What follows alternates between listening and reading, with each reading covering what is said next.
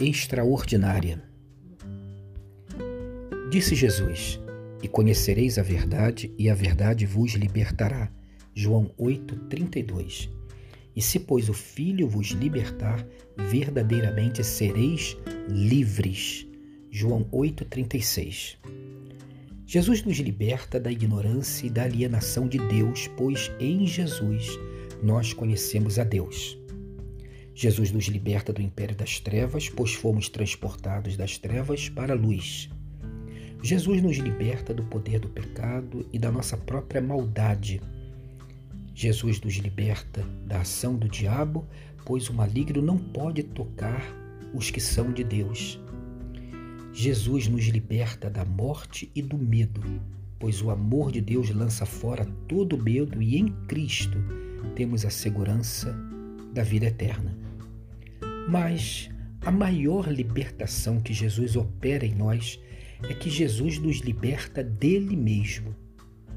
Entenda, Jesus nos tira de uma relação de ídolo com um deusinho de D minúsculo e nos coloca num outro patamar de comunhão. Poucos têm consciência disso e poucos desejam isso. E aí está a coisa mais extraordinária do mundo. O grande sonho de Deus é nos levar a ter uma comunhão e uma unidade com a Santíssima Trindade. Deus Pai, Deus Filho e Deus Espírito Santo em comunhão e unidade perfeita conosco como se fôssemos uma quarta pessoa, não divina, mas participante. E mais ainda, leva-nos a uma comunhão e unidade perfeita com os nossos irmãos, apesar das grandes diferenças e dos conflitos sempre existentes. Essa foi a oração de Jesus. Eu não rogo somente por estes, mas também por aqueles que, pela Sua palavra, hão de crer em mim para que todos sejam um, como tu, ó Pai, o és em mim e eu em ti, que também eles sejam um em nós, para que o mundo creia que tu me enviaste.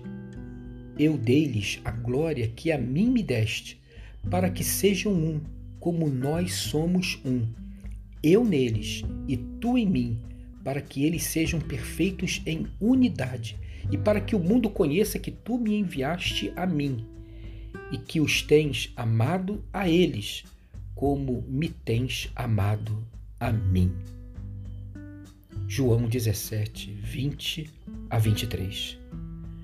O grande sonho de Deus, a coisa mais extraordinária do mundo, é Deus através do seu Espírito, o Espírito Santo, o Espírito de Cristo, o Espírito de Deus habitando em nós fazendo morada em nós, fazendo unidade conosco.